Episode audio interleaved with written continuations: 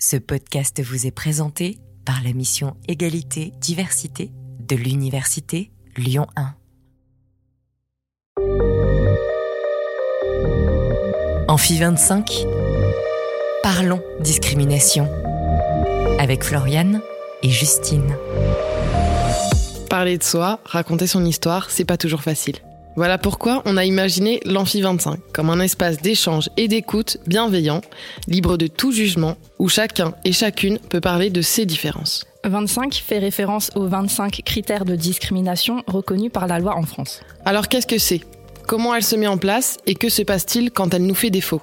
Si on s'est posé toutes ces questions, c'est parce qu'on était persuadé que s'il y avait bien un sujet autour duquel les femmes pouvaient se rassembler et s'épauler, c'était la grossesse et la maternité.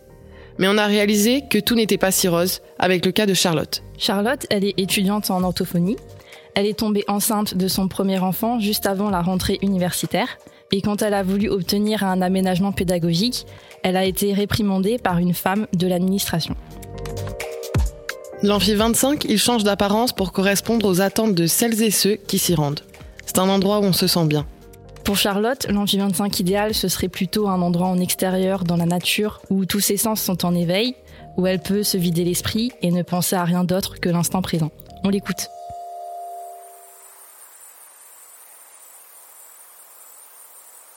Moi, ce qui me ressource vraiment, euh, c'est d'être dehors, dans la nature, dans la montagne. voilà, donc ça serait ça mon amphi, où je me sens bien.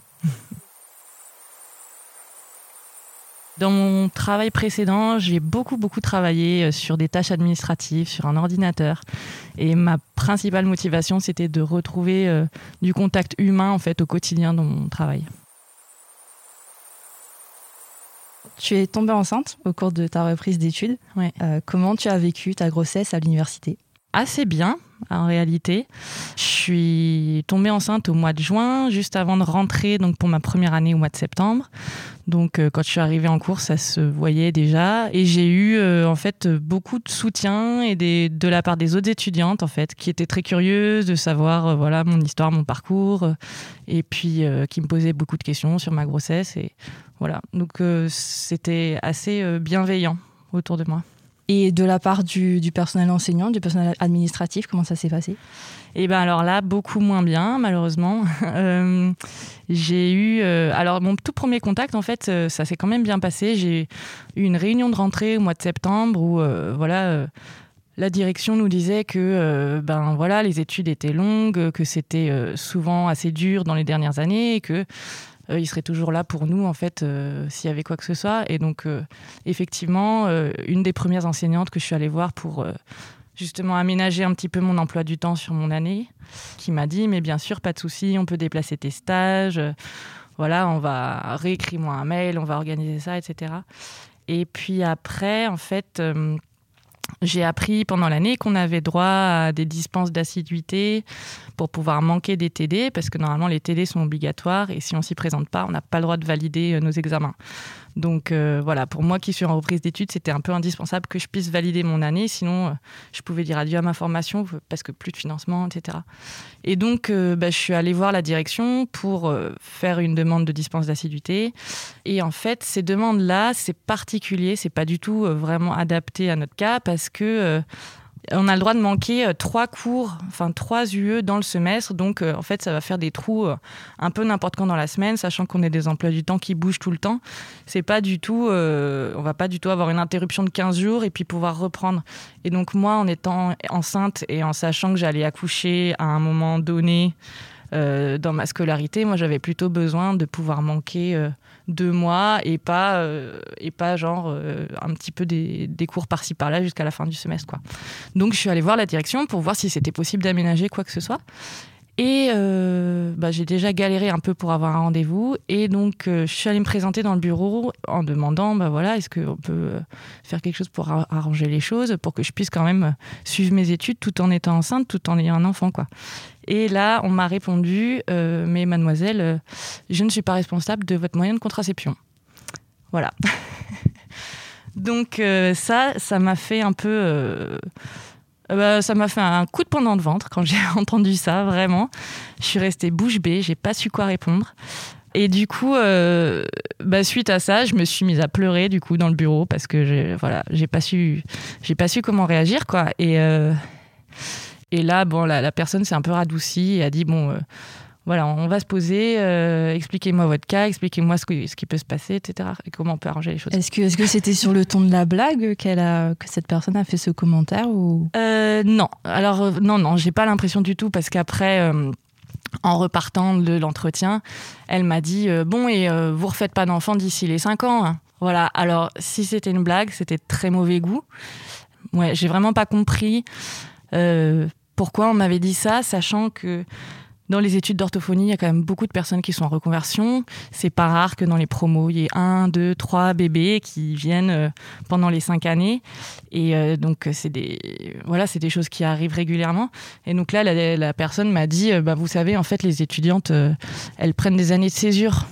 Mais euh, voilà, moi, euh, à 34 ans, je peux pas me permettre de, prendre des années césure. Et surtout, comme ma formation était en partie euh, financée, si j'arrête une année, en fait, je peux plus me faire financer. Enfin, c'est pas possible, quoi. Euh, juste pour revenir sur, sur une chose, en fait, tu, tu voulais essayer de t'aménager un congé maternité concrètement, en fait. Oui, concrètement, c'est ça. Alors, c'est vrai que moi, un peu naïvement, je me suis dit, ah bah, ça va être comme dans le monde du travail. Il va y avoir un congé mat euh, organisé de quatre mois. euh, pas de souci. Si j'arrive, je passe mes examens et puis sinon, j'irai au rattrapage. Et donc, je me disais très naïvement que ça allait être facile, quoi. et en fait, il y a vraiment pas de statut d'étudiante enceinte. En fait, j'étais dans un espèce de statut qui ne ressemblait à rien. Au niveau de la fac, je suis pas considérée comme étant enceinte.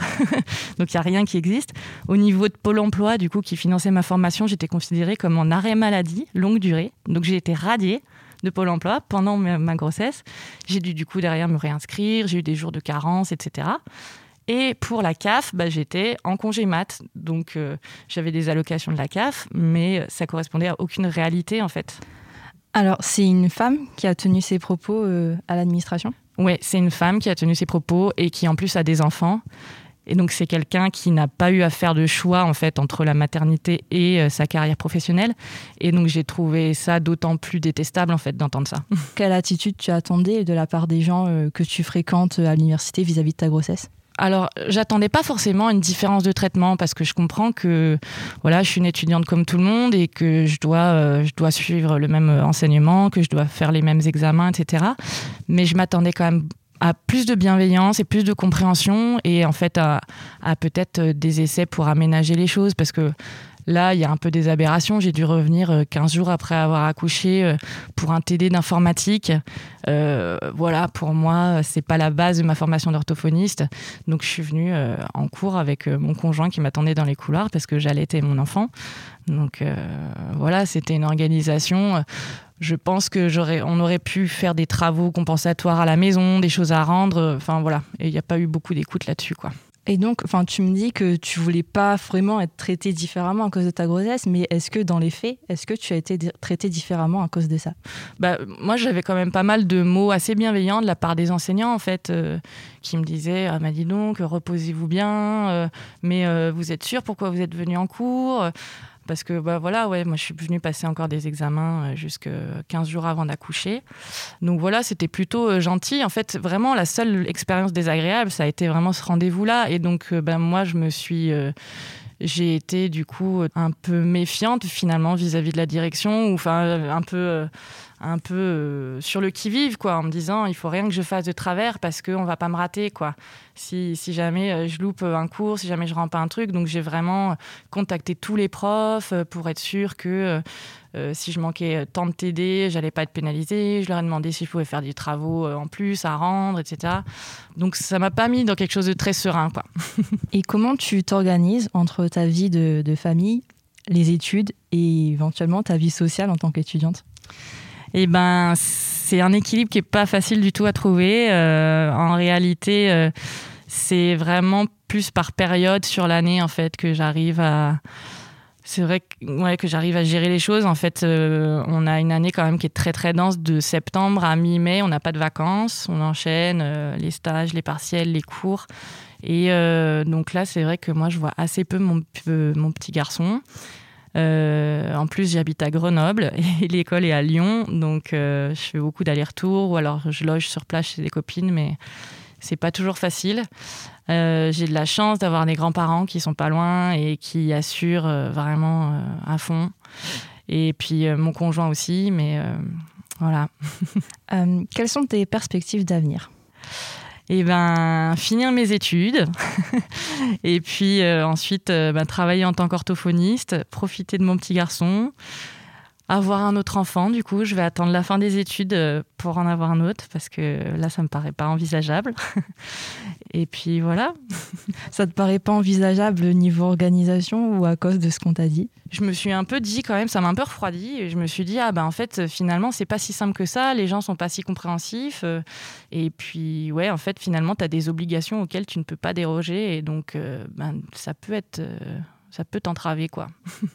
Et là, euh, à l'avenir, est-ce que tu redoutes, est-ce que tu appréhendes de mener ta carrière euh, tout en étant mère et éventuellement d'avoir euh, un deuxième enfant et d'être confrontée à nouveau à ces comportements, on va dire, désobligeants si par exemple tu devrais prendre un, congé parental ou, t'occuper de, tes enfants? Non, ça va pas me freiner pour avoir d'autres enfants et mener une, une, carrière. moi, je pense que je serais peut-être plus armée maintenant pour répondre à ce genre de choses. En fait, là, je m'attendais tellement pas à ça que j'ai été prise en fait euh, au dépourvu, quoi. Et là, je pense que, ben voilà, euh, moi, je suis assez sûre de moi pour euh, sur le fait de vouloir défendre mon droit à, pouvoir avoir un enfant et mener une vie professionnelle comme je le sens, quoi. Et si la personne qui t'a fait cette remarque blessante sur ta grossesse écoutait ce podcast, ou bien si une personne qui aurait eu des propos similaires euh, entendait euh, ton témoignage, qu'est-ce que tu aimerais leur dire? Quelle réaction tu espères de leur part euh, après avoir entendu ton histoire? J'aimerais leur dire que bah, déjà de réfléchir à deux fois avant de sortir des choses comme ça, parce que je ne suis pas sûre que la personne se, pensait que ça allait être aussi blessant et aussi voilà, je pense pas qu'elle s'attendait à me voir pleurer dans son bureau, en fait, cette personne. Mais, euh, mais en fait, je pense qu'elle a oublié euh, ce que c'est aussi d'avoir un premier enfant, quoi, que c'est pas euh, quelque chose d'anodin. et puis et que ça relève aussi ben, bien souvent d'un vrai choix. Donc voilà, le fait qu'elle me parle d'un moyen de contraception comme si j'avais fait une erreur, comme si je ne sais quoi, j'ai trouvé ça hallucinant qu'elle se permette en fait de juger ma, ma, capacité et mon envie d'avoir un enfant en fait. Et qu'est-ce que tu aimerais dire aux personnes qui estiment que les études ne sont pas le bon moment pour avoir un enfant? Eh bien, c'est faux. en fait, euh, déjà, je pense qu'il n'y a pas de bon ou de mauvais moment pour avoir un enfant. Il y, a, des choses qui ont été mises en place, par exemple, dans les entreprises pour, pour permettre aux femmes, à n'importe quel moment, de pouvoir avoir un enfant et qu'elles soient protégées pour ça aussi. Et voilà, moi je trouve que ça devrait être pareil euh, dans les études, quoi. En plus, non, en plus, moi je trouve que c'est un assez bon moment parce que finalement, euh, mes deux premières années d'études, euh, elles n'étaient pas si chargées que ça, donc j'avais quand même beaucoup de temps avec mon petit. Et euh, j'avais, j'ai eu trois mois de vacances pendant l'été et c'était quand même génial, quoi. Et puis en plus, en orthophonie, être maman, c'est aussi super parce que c'est vrai qu'on apprend énormément de choses sur le développement de l'enfant, sur le développement du langage. Et bah, moi, j'avais un petit garçon à la maison, je voyais tout ce qui se passait en vrai, quoi. Et pourquoi c'était important pour toi de revenir sur cette histoire euh, en témoignant dans ce podcast aujourd'hui? J'ai trouvé ce passage là dans le bureau de la direction vraiment humiliant. j'ai eu l'impression d'avoir euh, en fait d'être pas dans mon droit et d'être pris en faute en fait, comme si euh, j'avais fauté d'avoir fait un enfant, que c'était pas le moment, que, que, si je faisais ce choix d'avoir un enfant, bah, j'avais qu'à en assumer les conséquences et qu'il fallait que j'arrête les études euh, au moins temporairement quoi. Bah pour moi, c'est pas c'est pas ça l'alternative en fait. Et puis j'avais aussi envie de faire ce témoignage là parce que euh, je me suis sentie quand même très seule euh, en étant enceinte, j'avais personne d'autre autour de moi à qui en parler, je savais pas bah, je venais d'arriver à la fac, je savais pas qu'il y avait d'autres étudiantes en reprise d'études dans les autres promos qui étaient tombées enceintes. J'avais pas de témoignage. Je savais rien non plus au niveau euh, administratif comment ça pouvait se passer quoi. Et donc euh, ben voilà de savoir euh, qu'il y a d'autres personnes qui passent par là que mais voilà et puis éventuellement si ces personnes veulent me contacter pour échanger enfin voilà c'était un peu pour bah, pour montrer que qu'on n'est pas seul et qu'il faut voilà.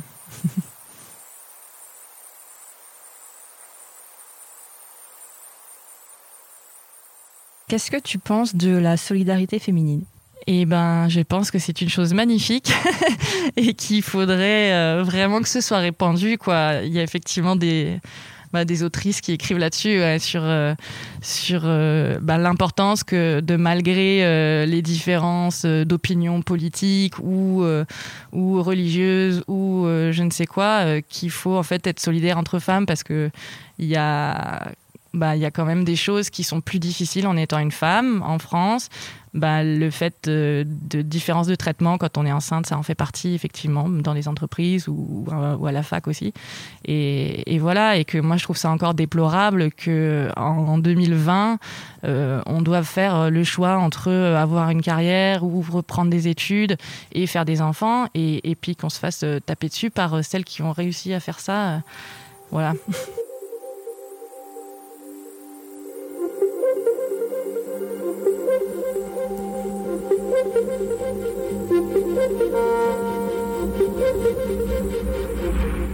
Alors, comment ça s'est passé? Tu vois, ce qui était encore plus choquant pour Charlotte, c'est que ce soit une femme qui lui reproche sa grossesse, parce qu'elle s'attendait à une certaine forme de solidarité ou au moins de compréhension entre femmes. À l'opposé de la solidarité féminine, on a aussi le cliché des femmes qui ne s'entendent pas entre elles, qui entravent la réussite des autres femmes. Donc finalement, la solidarité féminine, est-ce que ça existe vraiment? Comment se manifeste-t-elle et comment la mettre en place? Pour le savoir, on a rencontré Anne Caloven. Anne Caloven est directrice de l'association lyonnaise Au Tambour. C'est un lieu de non-mixité dédié au bien-être des femmes victimes de précarité, d'isolement et de violence. Pour commencer, elle nous explique comment la solidarité féminine se présente au sein de Haut Tambour. Euh, la solidarité féminine, du coup, moi, je l'appelle euh, la sororité. C'est un mot qui est hyper à la mode euh, et qu'on utilise beaucoup, qui est pas. C'est un peu un mot marketing pour moi qui est surutilisé aujourd'hui, mais qui pour le coup au tambour est très représentatif de ce qui s'y passe. Donc euh, la sororité c'est au sein de l'équipe et ça se joue au quotidien. Et c'est évidemment vis-à-vis des dames qu'on accueille et entre elles essayer de faire en sorte que les personnes se, se mettent pas en clan ou soient pas séparées pour X ou Y croyances ou, ou discrimination, parce que ça existe aussi au sein des personnes en grande précarité et victimes de violences. Hein. Il peut y avoir du racisme, du sexisme, etc.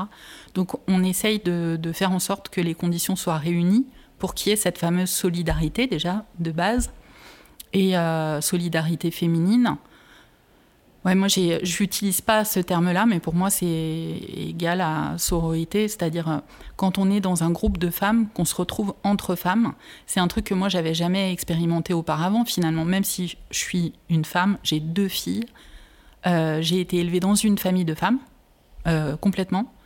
Du coup, j'aurais dû vivre ça auparavant, et en vrai, non. Il faut quand même certaines conditions qu'on dise qu'à la base, ces groupes de femmes, on est là les unes pour les autres, euh, sans en faire euh, des, caisses, mais euh, ça crée quelque chose qui, qui est hyper spécifique au groupe de femmes et à la non-mixité. C'est-à-dire qu'on s'écoute, on se laisse le temps de parler, on n'est pas blessant, et quand on l'est, il y a comme un, truc qui se passe les unes les autres, on se reprend un peu, dans la bienveillance, bah voilà, c'est hyper important, la solidarité déjà de base et, euh, et la sororité pour le projet. Euh, c'est ce qui fait euh, toute la magie du, du truc. Alors, on parle voilà, de solidarité féminine, mais est-ce que ça existe vraiment? Parce qu'on dit souvent que voilà, les femmes, elles peuvent être, si elles réussissent, elles peuvent mettre des bâtons dans les roues des autres femmes. donc voilà, est-ce que selon vous, ça existe vraiment? C'est vrai que moi, j'ai vécu des situations où on se tire un peu des balles euh, dans le pied entre nous, où il y a des critiques, ou euh, que ça soit sur le physique. Hein, puis ça, c'est hyper commun. Il y a toute une déconstruction à faire sur euh, putain, dis donc, elle a reçu, elle. Ou... Mais je me disais, non, ça n'existe pas au pur sens du terme. Il n'y a pas une solidarité féminine ou masculine. Et, et, en vrai, c'est pour ça que j'utilise plutôt le mot sororité. C'est parce que, encore une fois, avec ce groupe de femmes, il émane quelque chose de ce groupe de femmes. Et franchement, j'ai pas les mots pour l'expliquer. Il faut vraiment le, vivre et Mais je, comprends votre question, parce que dans les parcours pro ou les parcours de vie, euh, on s'en prend un peu plein la figure. Et moi, j'ai été beaucoup attaquée sur, euh, sur mon choix de, créer un lieu en non-mixité. Euh, j'ai été beaucoup attaquée par les hommes, mais beaucoup par les femmes aussi. Donc, ça peut répondre un peu à votre question. Ouais, non, j'y crois pas foncièrement. Je pense qu'il faut se donner, il faut avoir envie et il faut se donner les conditions pour que ça vive. Mais comment ça se crée euh, la sororité? Alors, pour au tambour, parce que pour le reste, je ne sais pas, je pense que c'est une posture de base. Ne venant pas du secteur médico-social, j'ai pas tous les codes, moi, de la travailleuse sociale ou du travailleur social, avec une feuille de route à suivre, des, euh, un cadre bien précis. Euh, je fais à ma sauce, en fait. Comme au tambour, je suis comme je suis en dehors. Il n'y a pas une posture d'aidant aidé. Déjà, ça, c'est la première chose. Euh, moi, j'instaure euh, le tutoiement en demandant aux dames si elles sont OK avec ça, et elles le sont toutes. Mais après, peut-être qu'un jour, ça viendra, bah non, je suis pas OK avec ça, il n'y a pas de problème. Euh, mais parce que pour moi, c'est plus naturel. Et du coup, on ne fait pas la place de l'autre. On dit pas, non, non, tu touches pas la cafetière, c'est moi qui vais le faire parce que bon, toi, tu es trop gourde et t'es dépassé, tu sais forcément pas utiliser une cafetière. on part du principe qu'on a toutes des richesses et on se connaît pas les unes les autres. Donc c'est une grande ouverture d'esprit. C'est de déconstruire un tas de trucs en amont, mais c'est aussi de se dire que oui, une personne qui parle pas qui parle pas bien français, qui va être habillée de telle ou telle manière, changer son regard en fait, apprendre à la connaître si elle a envie d'être connue et d'être découverte, parce que c'est pas forcément le cas. On force rien on pose pas de questions intrusives, euh, on est dans la bienveillance, euh, chacune peut faire ce qu'elle veut, alors dans la limite du raisonnable, mais en fait ça s'autogère super bien parce qu'on n'est pas, on a toutes des talents en fait. Et, je pense que c'est ça, comment on met ça en place, c'est de laisser la place aux personnes. Et, comment la sororité, elle se manifeste au sein des, entre les personnes que vous accueillez euh, dans votre association? Alors au début, c'était pas gagné pour le coup. Euh, quand on a ouvert en juillet 2020, donc il y a presque un an, on a eu très peu de dames au début, mais quand même, dès le premier jour d'ouverture, on a eu une, deux, trois dames qui venaient. Aujourd'hui, on en est à plus de 20 par jour. Et c'est vrai qu'elles s'asseyaient chacune d'un côté. Et c'est nous qui avons fait le lien, en fait. Alors, elles sont pas toutes potes, loin de là, mais comme nous, tous dans la vie. On n'est pas obligé d'aimer tout le monde. Mais en tout cas, il y a de la bienveillance systématiquement, c'est-à-dire que quand il y a un peu d'agressivité, on essaye de mettre le chapeau, de dire eh oh, tu parles pas comme ça. Ça arrive rarement, mais ça peut arriver parce qu'on accueille des personnes qui ont toutes euh, des vies différentes et parfois des, des troubles euh, psy dus à une longue errance. Donc il y a parfois de l'agressivité. Mais en général, ça se passe super bien. Il y a même des groupes de dames qui font des trucs ensemble en dehors de tambour maintenant. Donc on voit que cette solidarité, elle est quand même euh, présente. Elles échangent leur numéro de téléphone, elles s'appellent, elles se soutiennent. Là, il y a une dame qui a vécu un truc très très dur récemment. Euh, tout le monde l'a appelée, que ce soit l'équipe, que ce soit euh, les dames accueillies. Enfin, ouais, c'est, on a quand même pas mal d'exemples de cette solidarité. Alors, vous nous aviez parlé aussi du fait que la non-mixité, enfin, donc votre choix de non-mixité, il a été difficile à accepter pour certains hommes, mais aussi pour certaines femmes. Et donc, quelles critiques vous avez pu recevoir de la part de, certaines femmes? Alors, les critiques des femmes, c'était pas forcément sur la non-mixité de genre, mais c'était beaucoup sur le non-accueil des enfants. Un lieu non mixte et qui n'accueille pas les enfants, pourquoi C'est remettre la femme au centre, déjà la femme en tant que personne. Euh, une dame qui vit une situation de précarité, elle gère tout, tout le temps, toute seule, les problèmes et avec ses enfants à côté. Il y a besoin de temps de respiration euh, pour les femmes qui ont des enfants ici en France. Mais mon enquête a aussi montré que les femmes qui sont en situation de grande exclusion, euh, les femmes migrantes, pour certaines, ont laissé leurs enfants dans leur pays d'origine. Et des femmes euh, pas forcément migrantes européennes qui sont en France depuis longtemps ont, sont séparées de leurs enfants parce qu'ils ont été placés par l'aide sociale à l'enfance.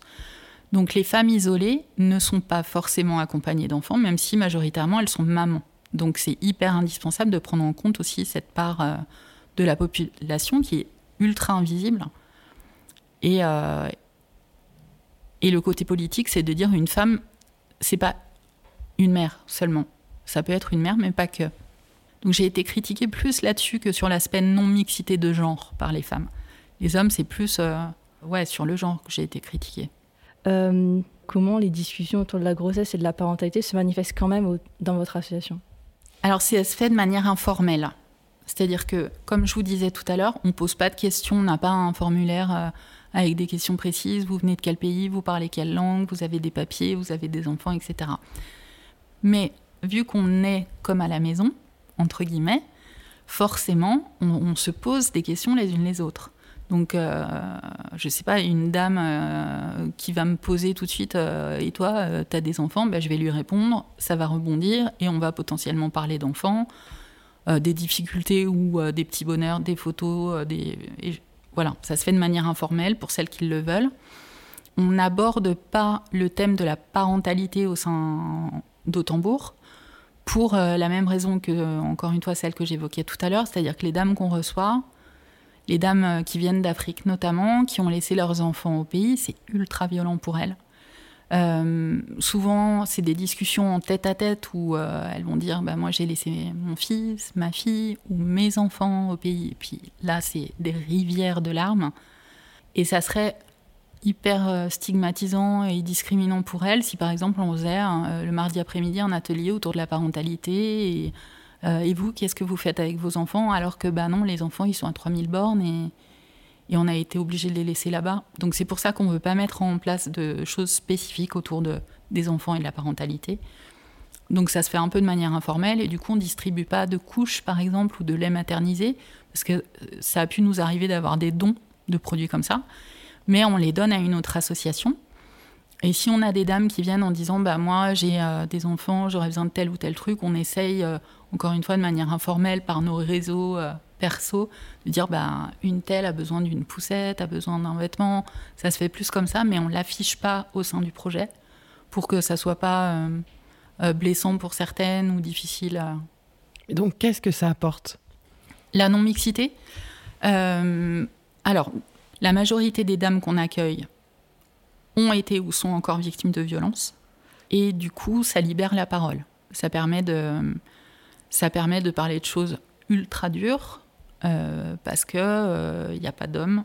Euh, ça, ça a été prouvé largement depuis des années par toutes les associations de lutte contre les violences faites aux femmes. C'est-à-dire que les groupes de parole sont en non-mixité parce que c'est nécessaire par rapport aux personnes victimes de violences. Et au sein de l'équipe, ce que ça apporte, c'est de se rendre compte qu'on est balèze en fait. On a toujours un problème de légitimité en tant que femme du syndrome de l'imposteur, de se dire on va pas être capable de monter une boîte, on va pas être capable de, de faire ci, de faire ça. Mais si, les compétences, euh, on les a toutes au sein d'Autambourg que ça soit des compétences euh, en gestion, en management, en communication, réseau, etc. Et puis, encore une fois, au sein de l'équipe, c'est agréable de se dire qu'il n'y a pas de, de jalousie, de critique, parce que euh, oui, bah, elle, elle est directrice et moi, je suis que machin, en fait, d'être toute euh, égale. Se dire c'est possible en fait, ça, ça nous permet de dire c'est possible en fait d'être solidaire entre femmes.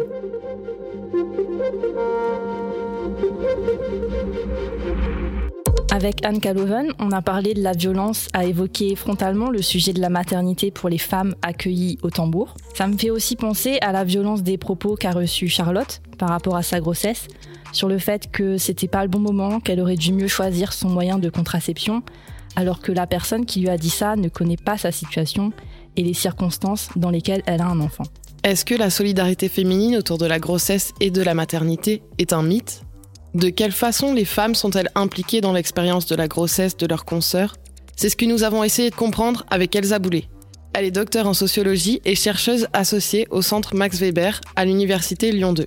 Elle travaille sur la sociologie de la grossesse, les rapports sociaux de genre et de sexe et la socio-histoire du féminisme. Pourquoi s'intéresser à ces thématiques? Elle nous l'explique tout de suite. Alors moi, c'est parti de questionnements, on va dire, plus directement ancrés dans le féminisme et la politique que dans la, sociologie. Euh, avec euh, justement toute cette question de euh, qu'est-ce que c'est que la maternité? Est-ce que vraiment c'est une malédiction pour les femmes? Est-ce que ça peut être une forme d'émancipation? Enfin voilà, qu'est-ce que, ça veut dire devenir mère? Qu'est-ce que ça implique? Donc c'était vraiment autour de ces questions-là que, que je me suis lancée dans cette recherche. Du coup, selon vous, est-ce qu'il y a un bon moment pour une femme d'avoir un enfant? Alors, c'est une question un peu piège. Je dirais que le bon moment, c'est le moment où elle le souhaite et où ça fait sens pour elle. Euh, mais ce qu'on remarque euh, à la fois dans des études quantitatives et puis moi dans mon étude qui était plutôt euh, par entretien, donc des interviews auprès des premières concernées, c'est qu'il y a des normes implicites de quel est le bon moment pour avoir un enfant. Et notamment, c'est quand on est en couple, quand on a un emploi stable et des revenus qui sont suffisamment réguliers, donc un ensemble de conditions relationnelles et matérielles, mais qui sont des conditions qui vont varier entre milieux sociaux et avoir euh, un emploi stable et euh, suffisant. Ça ne veut pas dire la même chose quand on est euh, de classe populaire et qu'on a voilà, accès qu'à des emplois peu rémunérés, ou quand on est cadre et que là, bah, on peut avoir des aspirations un peu plus importantes. Du coup, comment est perçu le fait de tomber enceinte pendant la carrière? Alors, ça dépend beaucoup des trajectoires des, des femmes. Pour la plupart de celles que j'ai rencontrées, le, la grossesse était plutôt choisie, ou en tout cas était euh, bien accueillis, même si ce n'était pas forcément euh, prévu à ce moment-là. Mais dans le milieu professionnel, les réactions sont assez contrastées entre des remarques plus ou moins désobligeantes, voire des formes de sanctions qui sont euh, la plupart du temps voilà, non dites et non explicitées, mais qui peuvent être par exemple de retirer un dossier à une personne ou de voilà, lui faire comprendre que ce n'était pas vraiment le bon moment pour l'entreprise ou pour le service. C'est quel genre de, de remarques? Alors, ça peut être des remarques qui ont l'air anodines, mais qui, euh, en fait, euh, font en sorte de, présenter la grossesse comme un, désagrément, comme un problème, et comme euh, une forme d'abus de la salariée qui, voilà, qui se comporterait mal vis-à-vis de l'entreprise. Donc, par exemple, des remarques sur les besoins des femmes enceintes qui doivent contrôler un peu leur alimentation ou leur, voilà, le type de boisson qu'elles consomment au travail, ou qui ont besoin de se reposer. Euh, voilà, donc des, remarques un peu dans le quotidien, mais qui euh, contribuent à instaurer l'idée que la grossesse n'a pas sa place euh, au milieu de travail. Donc ces remarques, elles sont liées à des stéréotypes et des préjugés? Oui, tout à fait. Alors des, stéréotypes de genre, avec l'idée que voilà, les femmes sont un peu des enquiquineuses, font des chichis pour rien, les femmes enceintes qui ont des exigences, on va dire, démesurées, qui demandent à se reposer, etc mais c'est aussi euh, des normes de ce qu'est le travail salarié et l'idée que bah, le travailleur est à disposition totale de son employeur et doit donc consacrer toute son énergie, tout son temps, euh, toute sa, motivation et même ses émotions au service de son employeur. Et c'est aussi ça qui, à mon avis, coince, entre guillemets, euh, avec la grossesse, c'est que la grossesse, ça permet aux femmes de poser des limites justement à toutes ces exigences euh, du travail salarié. Est-ce que vous pouvez nous expliquer ce que c'est le, care? Alors le care, c'est un terme euh, anglais qui signifie le soin, mais au sens du soin quotidien, donc prendre soin de quelqu'un, répondre à ses besoins, répondre à ses attentes, donc aussi bien sur le plan matériel que sur le plan affectif, donc rassurer, essayer d'anticiper les besoins de la personne. Et c'est un terme qui est assez utile pour décrire euh, justement tout euh, un ensemble de tâches et d'attitudes euh, qui sont souvent impalpables ou, pas très facilement définissables et qui sont en fait une, part très importante de ce que font bah, notamment les femmes qui s'occupent de leurs conjoints, de leurs enfants, de parents âgés, mais c'est aussi un ensemble de tâches qu'on retrouve dans le milieu professionnel, dans les métiers du soin, qui sont eux-mêmes très largement féminisés. Si on revient un petit peu sur les formes de discrimination, quelle forme de discrimination liée à la grossesse peut-on encore observer euh, dans le monde du travail? Alors ça, c'est assez euh, difficile à dire euh, parce qu'on n'a pas beaucoup d'éléments, on va dire, de statistiques ou qui permettraient de donner une assise importante. On a une étude du défenseur des droits qui, voilà, qui a demandé à des femmes si elles considéraient avoir subi des, discriminations. Et la maternité arrivait en deuxième position, donc les, les réponses les plus fréquentes euh, de, voilà, des femmes qui disaient avoir subi des discriminations. En fait, c'est compliqué de, traiter cette question-là parce que légalement, euh, c'est interdit de euh, licencier une femme enceinte ou ayant juste accouché. on ne peut pas non plus la, rétrograder directement. Donc, en fait, ça passe par d'autres motifs et par des biais détournés qui rendent assez difficile la, voilà, la mesure et l'appréhension de ces discriminations en raison de la grossesse. Quelles sont les attentes de la société et de la sphère familiale vis-à-vis de la grossesse et des responsabilités maternelles des femmes? Alors là, c'est une très vaste euh, question. Euh, un élément qui euh, ressortait très fortement à la fois de, des entretiens que j'ai réalisés, et puis j'ai aussi fait des observations à l'hôpital pour comprendre comment se faisait la prise en charge médicale.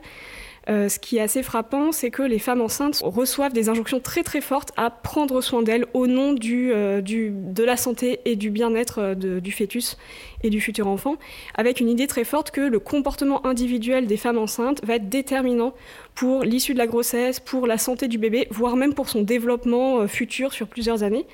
Et donc ça implique une forme de responsabilité très lourde et très individualisée en fait pour les femmes qui ne rendent pas forcément compte de risques qui, eux, sont collectifs. On sait qu'il y a des risques environnementaux qui impactent euh, les grossesses, euh, qu'il y a bien sûr les conditions de travail qui vont avoir euh, des effets, et ces enjeux collectifs sont largement passés au second plan. au profit d'une forme de responsabilisation individuelle très forte. Et quelles sont les attentes plus spécifiquement en fait des femmes vis-à-vis de la grossesse des autres femmes? Ce qui est sûr, c'est qu'il y a une forme de, de réseau féminin autour de la grossesse. Euh, les femmes que j'ai rencontrées, elles citent souvent euh, leur mère, leur tante, leurs amis, leurs cousines, qui, euh, alors, à la fois peuvent jouer un peu un rôle de contrôle social, mais en même temps, c'est assez ambivalent parce que c'est aussi des personnes qui vont rassurer, qui vont partager leur expérience et donc permettre à la femme enceinte de pouvoir se comparer et se dire, bah, finalement, ce que je vis n'est pas si extraordinaire, ce que je vis n'est pas si problématique. Euh, et d'avoir euh, des discussions sur à la fois le déroulement de la grossesse, mais aussi les soins au nouveau-né, de, s'approprier un certain nombre de savoirs aussi, euh, comment prendre en charge un nourrisson, qu'est-ce qu'il faut faire, ne pas faire. et donc ce, réseau féminin a voilà, un double rôle de contrôle et en même temps de support et, d'information. donc comme vous le disiez, ce sont des sujets, hein, la grossesse et le rôle de mère, qui sont souvent abordés dans des groupes de femmes. Quel rôle tiennent les femmes de son entourage dans l'expérience euh, de la grossesse et l'éducation des enfants? Euh, alors il y a, comme je vous le disais, ce rôle de, conseil, d'information. Il y a aussi un rôle très concret et très matériel de, euh, soutien et de, services domestiques, ce que j'appelle la, circulation des services domestiques, c'est-à-dire des femmes qui vont venir typiquement aider une femme enceinte qui est en fin de grossesse pour faire un peu de ménage, pour s'occuper des enfants si c'est une personne qui a déjà des enfants. Euh, et cette, euh, voilà, ce, rôle de, solidarité féminine est assez important euh, à ce moment-là, et même par la suite. On sait qu'une fois que les enfants sont nés, il y a un, système d'entraide, principalement entre femmes, qui, qui est là en soutien aux mères. Est-ce que les hommes ils sont impliqués là-dedans? Alors dans moi les entretiens que j'ai réalisés assez peu ou de manière indirecte, par exemple un conjoint qui va aller récupérer des vêtements qu'une cousine à lui prête à la femme enceinte, mais voilà, il y a toujours euh, c'est une circulation entre femmes qui peut éventuellement passer par, euh, par les hommes. Mais de ce que moi j'ai pu voir, c'est euh, principalement des réseaux féminins, ce qui n'exclut pas bien sûr que dans d'autres configurations, les hommes puissent être plus activement impliqués. Alors moi je voulais vous demander, vous avez rencontré je suppose des, femmes qui ont pu, enfin qui, pouvaient être étudiantes par exemple ou en formation. Est-ce qu'on peut faire déjà un parallèle entre l'expérience de la grossesse et de l'arrivée d'un enfant chez les femmes euh, qui sont en, formation ou en études et les femmes qui sont en, pendant leur carrière alors oui, je pense que dans une certaine mesure, on, peut faire ce parallèle, notamment euh, en termes de temps, euh, puisque faire des études, eh ben, ça suppose de voilà d'aller en cours, de travailler, de fournir des efforts et de consacrer son temps à, à, cette activité-là. qui peut voilà, être mise en, en balance avec la grossesse. Alors non seulement du fait de la fatigue, par exemple, que la grossesse peut impliquer, mais aussi euh, des exigences du suivi médical, qui est un suivi quand même très, euh, voilà, très contraignant, avec beaucoup de, rendez-vous, d'examens, euh, pas forcément la possibilité de choisir à quel moment on va réaliser ces consultations. Donc tout un, jeu, voilà, il faut jongler avec différents emplois du temps, différents calendriers. Donc de ce point de vue-là, je pense que on peut faire un parallèle entre les études et le travail salarié. Euh, ce qui était aussi frappant, moi, dans les entretiens que j'ai réalisés avec euh, les femmes enceintes qui étaient en emploi, c'est que même si la loi prévoit des aménagements, en fait, c'était assez rare qu'il y ait des aménagements officiels qui soient décidés par la hiérarchie. C'était plus euh, des arrangements plus ou, plus ou moins officieux avec le chef, avec les collègues qui allaient voilà, s'arranger pour donner un coup de main. Euh, et donc, euh, voilà, on aurait pu se dire que la situation des femmes salariées était bien meilleure parce qu'il y a un encadrement légal qui fixe des conditions, ce qu'on n'a pas ou, très peu dans le cadre des études. Mais finalement, les femmes salariées que j'ai rencontrées, elles bénéficiaient pas tant que ça d'aménagements euh, voilà, légaux, officialisés et bien, bien encadrés. C'est quel type d'aménagement? Alors, par exemple, ça va être des aménagements sur les horaires de travail. selon les conventions collectives, on peut avoir une heure de travail en moins par jour. Euh, ça peut être des aménagements de postes pour éviter des tâches euh, pénibles, euh, le port de charges lourdes, éviter d'être exposé à certaines substances dangereuses également. donc voilà, ça va dépendre un peu du, secteur, des, conditions de travail de chaque poste. Et on parlait un peu de solidarité féminine et euh, de, discrimination. Est-ce est-ce qu'on a une visibilité sur euh, les auteurs ou les autrices de discrimination euh, liées à la grossesse au travail? Est-ce que on sait si des femmes peuvent être justement à l'origine des discriminations sur d'autres femmes? Il y a une étude un peu ancienne maintenant de d'Anne-Marie Devreux sur la situation des, des femmes enceintes salariées. Et elle relevait que dans les milieux de travail très féminins, euh, par exemple, dans le secteur euh, de la santé, du soin, ça se passait plutôt mieux pour, euh, pour les, salariés. Mais il n'y a rien de systématique. voilà, selon que le, chef est une femme ou un homme, on repère pas, en tout cas elle ne repérait pas, et moi j'ai pas repéré non plus spécialement de, de différence radicale. Euh, encore une fois, je pense qu'il y a, l'enjeu du genre qui, bien sûr, est très structurant, mais aussi l'enjeu de, voilà, de la hiérarchie au travail, de qu'est-ce que c'est les, relations de subordination euh, salariale. Et donc ça, ça pèse aussi euh, au moins autant que, voilà, que les rapports de genre. Et donc, quel est le poids de, ces normes de genre dans l'expérience de la grossesse et du rôle de mère? Alors typiquement, dans tout ce qui va être encadrement médical, le, le genre va jouer euh, dans le sens d'attribuer une responsabilité extrêmement importante euh, aux femmes enceintes qui sont considérées comme déjà des mères et du coup le rôle de mère est défini comme euh, un rôle de dévouement. Il faut qu'elles fassent passer leurs intérêts, leurs aspirations et même à la limite leur bien-être au second plan au profit d'un dévouement à un futur enfant qui n'est pas encore né mais voilà, elles sont déjà mises dans une cette injonction très forte à se, dévouer et déjà agir comme euh, des mères. Donc de ce point de vue-là, euh, pour moi, c'est euh, voilà, on est déjà dans une analyse en termes de genre, c'est-à-dire comment ce rôle-là est construit et socialement, voilà, socialement façonné, et comment ça contribue à une hiérarchisation entre des hommes qui finalement bah, sont assez libres de leurs mouvements, de leurs attitudes, et des femmes qui sont beaucoup plus contrôlées. Dans ses travaux sur la grossesse, Elsa Boulet a observé des réseaux féminins qui se mettent en place de façon informelle autour de la grossesse et la maternité et qui permettent l'entraide et le partage des savoirs. Mais évidemment, la solidarité féminine ne va pas de soi. Ce n'est pas parce qu'on est une femme qu'on est forcément solidaire avec les autres femmes. Parfois, il faut créer les conditions pour faire exister ce que Anne Caloven appelle sororité. Dans les épisodes précédents, on avait parlé de la situation des femmes en sciences et du sexisme dans le sport. Là aussi, on avait évoqué des moyens de créer de la solidarité féminine, par exemple au sein d'associations comme Femmes et Sciences, Femmes ingénieures ou les débuteuses, ou encore avec le mentoring des étudiantes par des femmes scientifiques. Avant de se quitter, on a demandé à nos invités quel était le livre qu'elles avaient sur leur table de chevet en rapport avec ces thématiques. Alors, un livre que vient de m'offrir ma fille, un gros bouquin que j'ai pas commencé sur euh, l'histoire des féminismes. Ne nous libérez pas, on s'en charge. Euh, un des livres, des premiers livres que j'ai lu et qui m'a énormément marqué et qui euh, m'a donné envie de travailler sur ce sujet, c'est un livre d'une sociologue britannique qui s'appelle Anne Oakley, qui est vraiment une, sociologue qui a marqué le champ des, études de genre. Qui est un livre consacré à la grossesse et à l'accouchement, justement une des premières études sociologiques sur la question, donc qui s'appelle Woman Confined, donc les femmes confinées, avec euh, voilà, cette référence au fait qu'en fin de grossesse, les femmes restent à la maison et, ne sortent plus.